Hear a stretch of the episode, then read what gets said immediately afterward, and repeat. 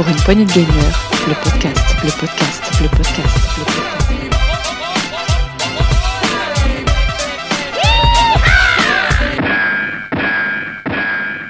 Bonsoir à toutes et à tous, ici Sagaz. Donc ce soir on se retrouve pour un nouveau test et je serai accompagné de Gab. Salut Gab. Salut Sagaz, euh, bah ouais, ouais, un gros test euh, qu'on veut faire depuis un petit moment. On a un peu de retard d'ailleurs, puisqu'on a attendu les versions physiques euh, qui ont mis du temps à, C'est ça. à arriver. Mais vas-y, tu vas peut-être nous expliquer pourquoi. Alors pourquoi pas tout à fait, mais en fait euh, c'est surtout... Bah déjà on va vous dire quel jeu, donc vous l'aurez deviné c'est Metroid Prime Remastered. Donc euh, un gros jeu. Et pourquoi? C'est juste que Nintendo a shadow drop le jeu euh, début février, euh, mais que les jeux physiques euh, n'arrivaient que début mars. Donc euh, on pouvait le d'abord le- l'acheter, le télécharger sur le store avant de pouvoir l'acheter en physique.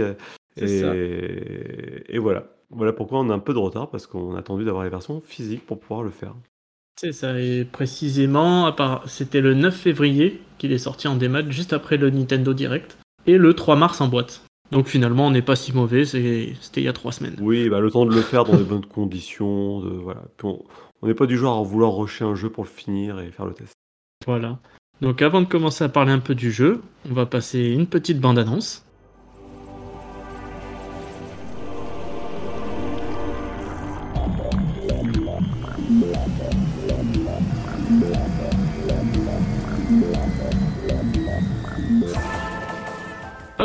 Allez, c'est parti.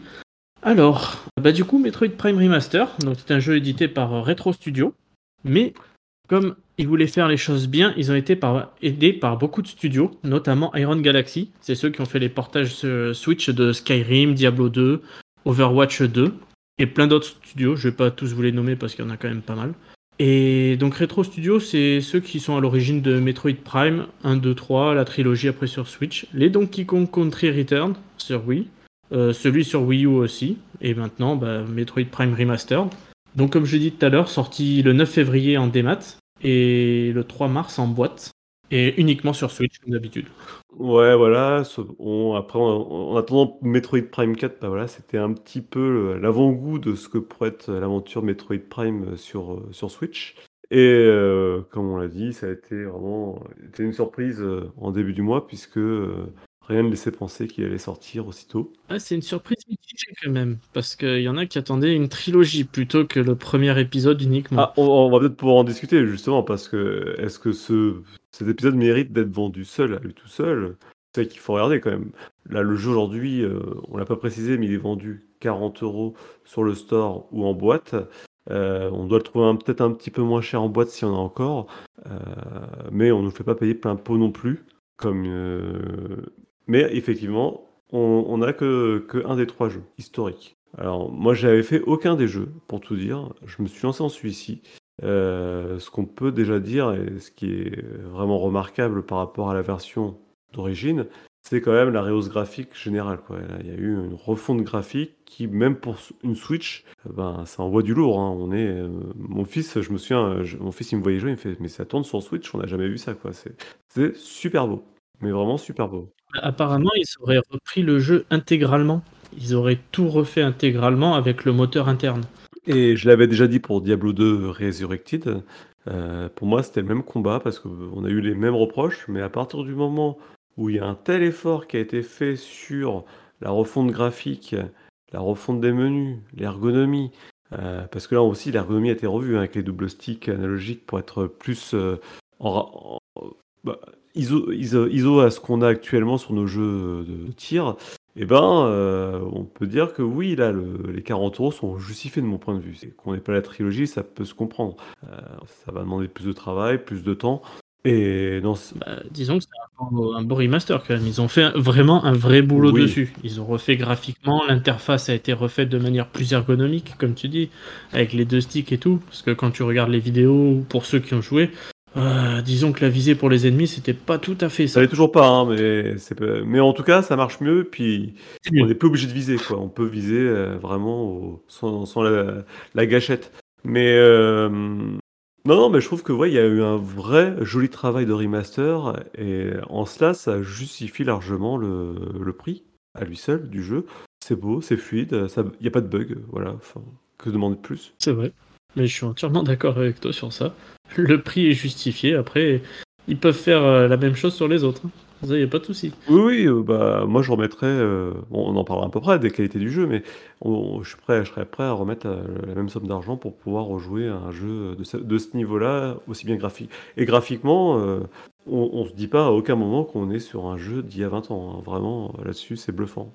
Bluffant, bluffant. Oui, après, même euh, bah, comme tu dis, même au niveau de l'ergonomie, en fait, comme c'est un peu remis au goût du jour, c'est vrai que tu fais pas trop attention au fait que, comme tu dis, ça ait 20 ans.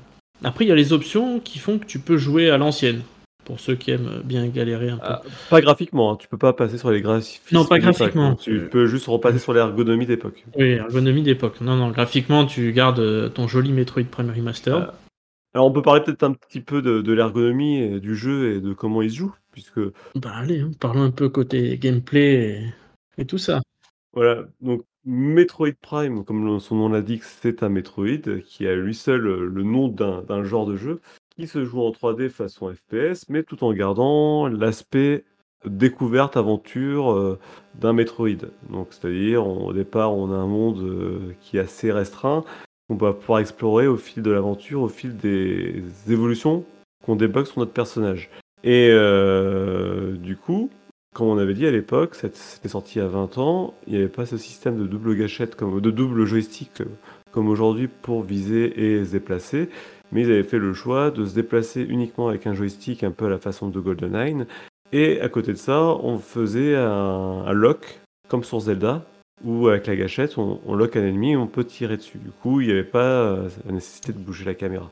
Mais des fois, il fallait quand même lever un peu la tête. C'était pas évident, il fallait appuyer sur une autre touche, et bouger avec euh, le- la croix directionnelle. Bref, un système à l'ancienne, parce qu'on n'avait pas encore de normes bien précises sur le sujet, puis ça n'avait pas été bien pensé. Surtout que la manette GameCube était particulière à elle toute seule.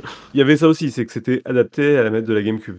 Là, euh, ils ont vraiment rétabli les contrôles actuels qu'on a sur les FPS, c'est-à-dire avec les deux joysticks et les gâchettes pour tirer.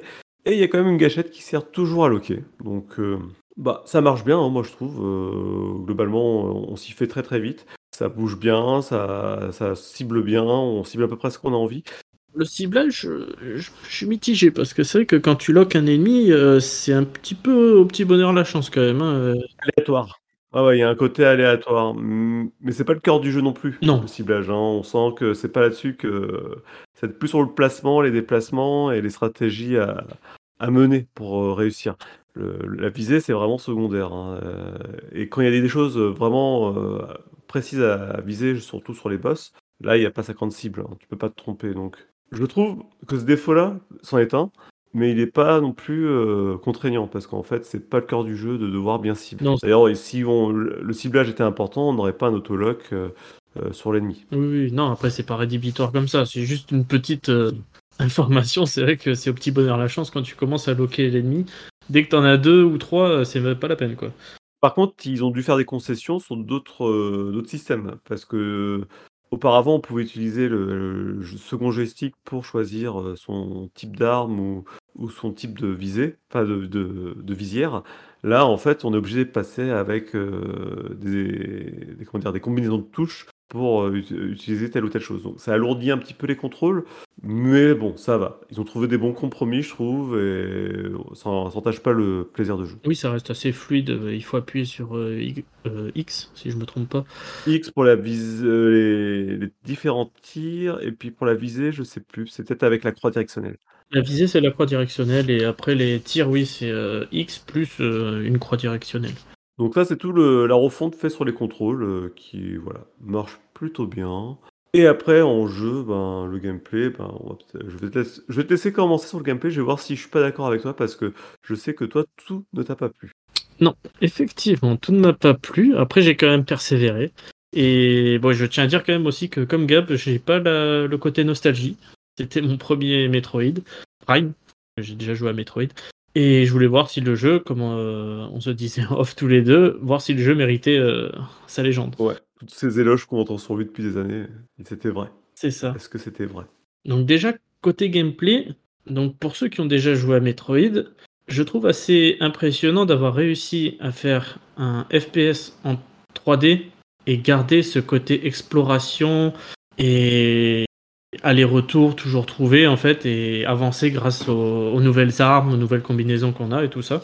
Ça, je trouve ça vraiment bien fait. Par contre, c'est le côté aussi rédhibitoire, c'est que tu es obligé de faire des allers-retours sans cesse et t'as aucune indication. Alors, au bout d'un moment, si, il va te dire attention, euh, il se passe quelque chose Oui. là, il faudrait y aller. Et du coup, tu dis bon, bah, en fait, je suis pas du tout dans la bonne zone, c'est là qu'il faut y aller.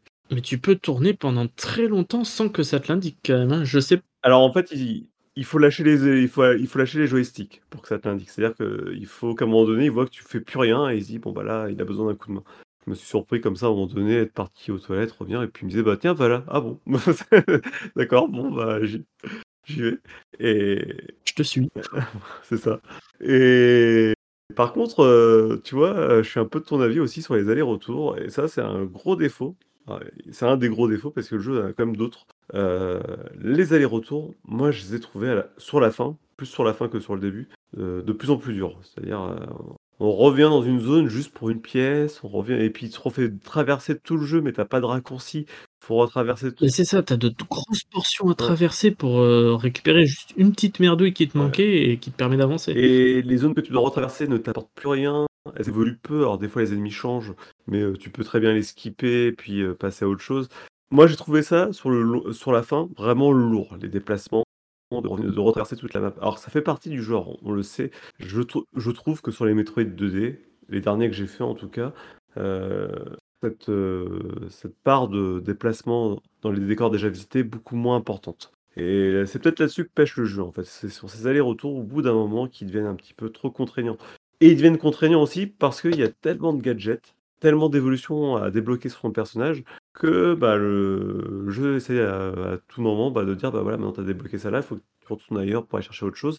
Et je ne sais pas il y a combien d'évolutions, je ne sais pas compter, mais il y en a un sacré paquet. euh, paquet. entre les différents types de combinaisons, les différents types de visées, entre les différents types de tirs, entre le lance-roquette, le lance-grenade, le- euh, la boule énergétique euh, acc- accouplée au, lance-missile. Enfin voilà, il y a, plein de subtilités, plein de trucs à, dé- à déverrouiller qui rend votre personnage de plus en plus fort, de plus en plus euh, mobile.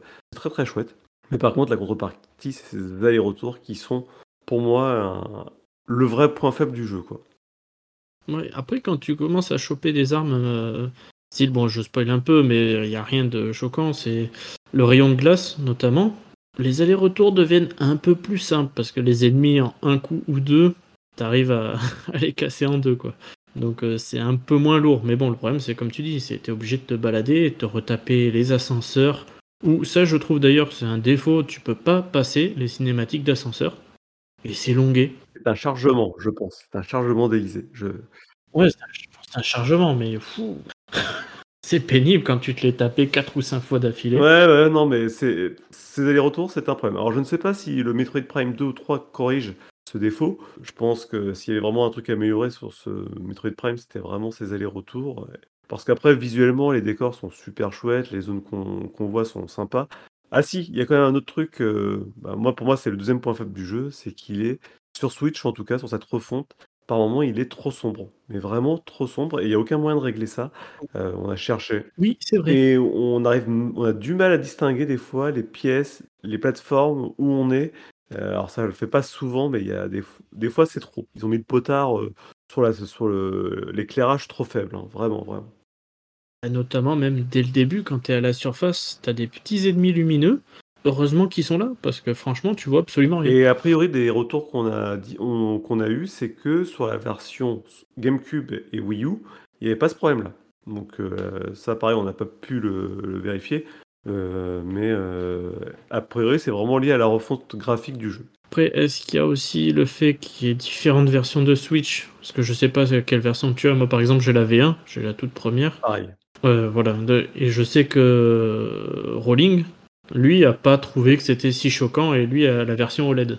Donc, est-ce que ça joue aussi? Ouais, mais Rowling, il trouve rien de choquant aussi. euh, il enfin, bon.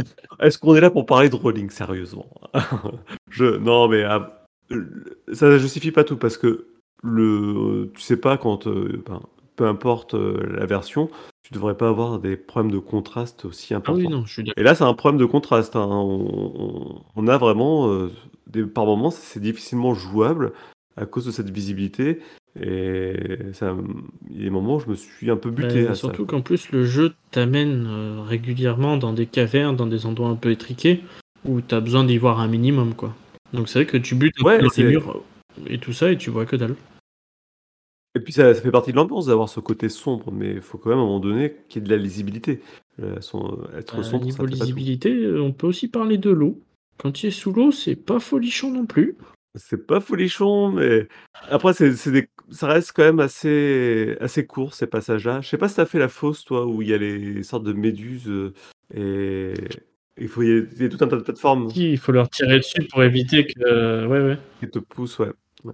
Ouais, c'est vrai que cette partie-là, elle est pas évidente, mais c'est une des rares, hein, vraiment, hein, c'est il y en a pas beaucoup des zones comme ça. Non, mais j'avoue que quand tu sautes sur la plateforme, tu as pas fait attention qu'il y a le truc à côté, hop, tu te rates, allez hop, tu redescends tout en bas avec les tentacules et vas-y, refais-toi toute la remontée. Ouais, c'est vrai. Non, là-dessus, tu as raison, hein, c'est pas les les meilleurs les meilleurs passages. Non. Bon, a Après sinon le reste, heu, Ah, le reste, heu, le reste, c'est les zones, comment elles ont été construites. Bah, je trouve que les les salles, elles sont assez ingénieuses. Il y a des petits passages, heu, que j'ai vraiment appréciés, où il y a justement, il y a tout le la partie énigme et l'utilisation des pouvoirs qui a bien été pensée. Heu, l'intégration de Amorphobule, heu, qui est juste excellente. Heu, il y a les boss, hein, les boss, heu, j'ai trouvé bien bien designés. Enfin pareil, je me suis buté aux boss, mais ils sont ils sont il y a des patterns à apprendre et tout ça, donc c'est vraiment chouette. Le pareil en contenu, hein, il y a de quoi faire, hein. Moi, j'ai dû finir le jeu en une vingtaine d'heures, donc je peux voilà, j'ai pas eu l'impression d'avoir été, heu, pris pour un idiot sur le sujet. Mais voilà, je j'ai un avis contrasté parce que vraiment ces allers-retours, parce que le gameplay est là, il est sympa, ça répond super bien sur la partie FPS, mais ces allers-retours, moi, ça m'a vraiment gâché mon expérience. Ah bah, je suis entièrement d'accord avec toi. C'est ce qui m'a presque fait lâcher le jeu au début, hein. J'ai passé 1 heure ou 2, j'ai dit: «C'est pas possible, ça me fatigue» et après j'ai persévéré parce que le jeu quand même a a de quoi te tenir. Même si tu as pas de dialogue forcément et tout ça, tu as quand même l'histoire que enfin, ça t'intrigue. C'est pas non plus l'histoire du siècle, mais ça t'intrigue, savoir ce qui se passe. Et ce qu'on n'a pas parlé, c'est aussi le fait qu'au départ, on a comme gadget un scanner qui scanne tout notre environnement et qui permet aussi de, bah, de, bah, d'avoir une partie du analyse gameplay. Ouais, ça fait partie du gameplay. Ça fait une analyse des êtres qu'on rencontre, de la végétation qu'on rencontre, des écriteaux, des ordinateurs ou éventuellement des fragments qu'on trouve sur la planète parce qu'il y a une ancienne civilisation.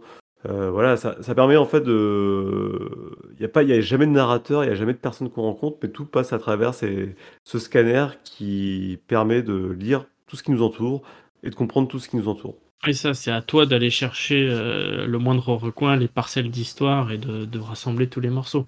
Mais c'est vrai que ça te permet aussi d'a d'activer les ascenseurs. Et c'est là que j'ai compris que ce c'était pas Outer Wilds qui avait inventé ça, que j'adorais ça dans Outer Wilds, scanner tout ce qu'on trouvait pour apprendre un peu plus de l'histoire, des des êtres de la planète de la planète.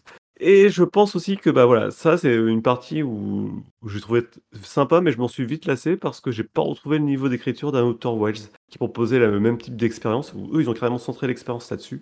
Heu, là, j'ai trouvé ça beaucoup plus fade, puis l'histoire qui nous est racontée avec cette ancienne civilisation qui a disparu, mais qui a, heu, voilà, mis en place plein de choses, heu, pour l'être élu, qui viendrait, tuer la menace qui les a détruits, bah, voilà. C'est assez intéressant.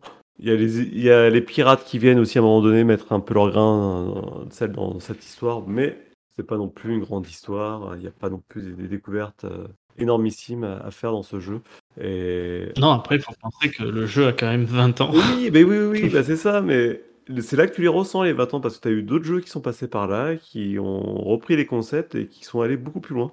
Et d'un autre côté Bah, c'est ça, en fait, ça te permet surtout de voir d'où Mmh. ça vient. D'un autre côté, tu peux pas non plus, heu, lui reprocher parce qu'à cette époque-là, quand il était là, ben, c'était sûrement révolutionnaire. Et on n'a pas parlé de la musique aussi.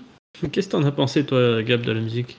Alors ce qui est marrant pour ce remaster-là, c'est qu'ils ont pas décidé de refaire l'OST heu, en tout cas, c'est l'impression que ça donne, hein. On a l'impression d'avoir les tracks, heu, de la de version GameCube, heu, très très synthétique, très très format MIDI, en fait et ça colle à l'ambiance. Maintenant, il y a pas non plus, une OST qui est mémorable, hein. C'est vraiment de la musique d'ambiance plus qu'une musique qui va t'accompagner, en dehors du jeu. Ouais, je- Mais- Je vais te dire exactement la même chose. C'est surtout que l'ambiance, t'as pas vraiment de trucs. euh, Mais elle fait taf, hein, elle fait le taf. Ah, ça fait le taf. ça- Mais ça fait l'ambiance. On n'en demande pas plus après d'un côté. Alors peut-être mérité un petit coup de polish, je pense. hein. Euh, ça il y a certaines musiques qui, bah, voilà, qui, font vieillotte au niveau du son.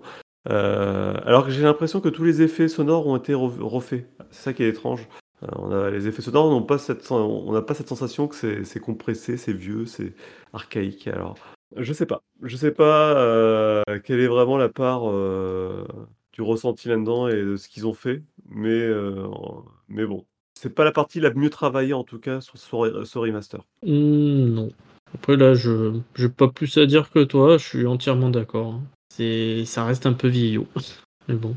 Voilà, je pense qu'on a fait un petit peu le tour. hein. Le gameplay, la musique, les graphismes, important pour ce jeu. Ouais, ouais, ouais, bon, on a, on a, on a vu, on a parlé un peu de l'histoire à travers le système de, de scan, qui est quand même un peu, on a, on a, on a euh, oublié d'en parler au début, mais c'est quand même central hein, ce jeu-là, ce scan. Ça fait vraiment partie intégrante de, de l'expérience. Euh, voilà, ouais, non, mais en fait, on a fait le tour, quoi, parce que le jeu ne révolutionne rien, clairement rien, c'est vraiment un remaster, un jeu connu, voire ultra connu pour ceux qui l'ont fait, et, et qui fait bien le boulot. En tout cas, sur la partie remaster, on peut accorder que le boulot a été fait. Bah, le boulot a été fait. Au niveau du prix, c'est raisonnable. C'est le prix d'un remaster. Moi, je suis prêt à mettre 40 euros pour un jeu comme ça, qui est même, euh, si ça reste un remaster, meilleur que certains jeux Switch actuels. Mais euh, par contre, tu vois, je sais pas si demain je devais. euh, Il y a un- le 2 qui sort, je sais pas si je le prendrais. Que voilà, j'ai fait le 1, j'ai beaucoup de choses qui m'ont quand même globalement déçu. Surtout que là, je refais les, ver- les versions de Metroid euh, sur Super NES et Game Boy Advance, que je trouve mieux fichu en fait en termes de, de déplacement et de découverte de zones. Donc euh, voilà, à voir. Ah, J'ai refait récemment aussi sur euh, GBA, euh, enfin le remake, si je puis dire, du premier. Bah voilà.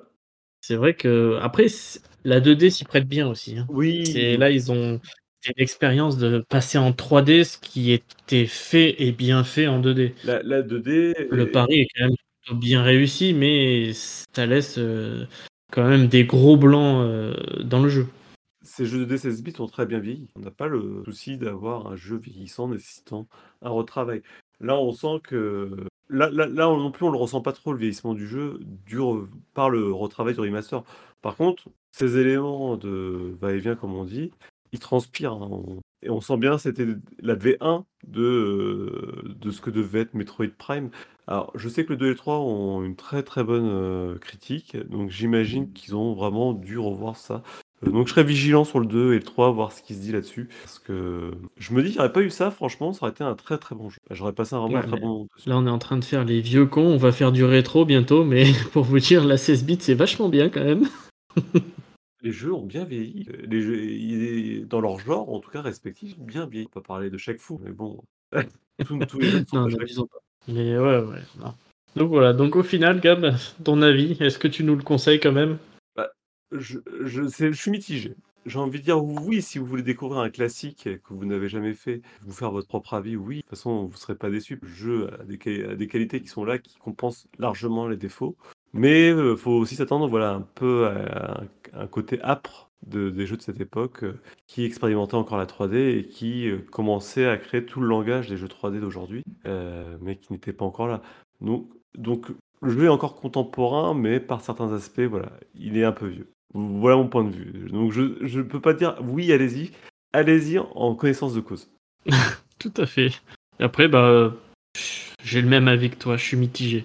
C'est le jeu a de bonnes qualités, mais après, c'est voilà, c'est on l'a dit et redit. Il y a certaines choses qui sont rebutantes, notamment le côté sombre et les allers-retours. Bah, le côté sombre, euh, c'est dommage, mais c'est pas c'est pas ça qui ju- enfin ça gâche pas l'expérience de jeu. Ouais, je trouve que c'est c'est gênant sur le début du jeu. Au surtout. début du jeu. ouais. Quand t'es vraiment dans les zones sombres, c'est c'est un peu, euh, je vais dire, excusez-moi du terme, c'est chiant, mais Et d'ailleurs, c'est étrange que ça soit vraiment là. C'est vraiment étrange que ça soit sur Oui, le vrai. début de jeu que ça a c'est vrai, c'est vraiment sur le début du jeu. Après, quand tu commences à passer sur la suite, c'est bon, je vais pas dire que c'est plus ouvert, mais bon, euh, c'est quand même un peu plus ouvert, c'est moins moins étriqué sur certains passages. C'est vrai que tu vois quand même beaucoup mieux. Donc bon, donc voilà. Bon bah Vous voilà. avez notre avis. Je crois qu'on peut Donc conclure voilà, et on va se laisser sur une petite musique du jeu. Et à bientôt tout le monde. À bientôt et bon jeu à tous. Ciao, ciao, ciao. Salut, salut.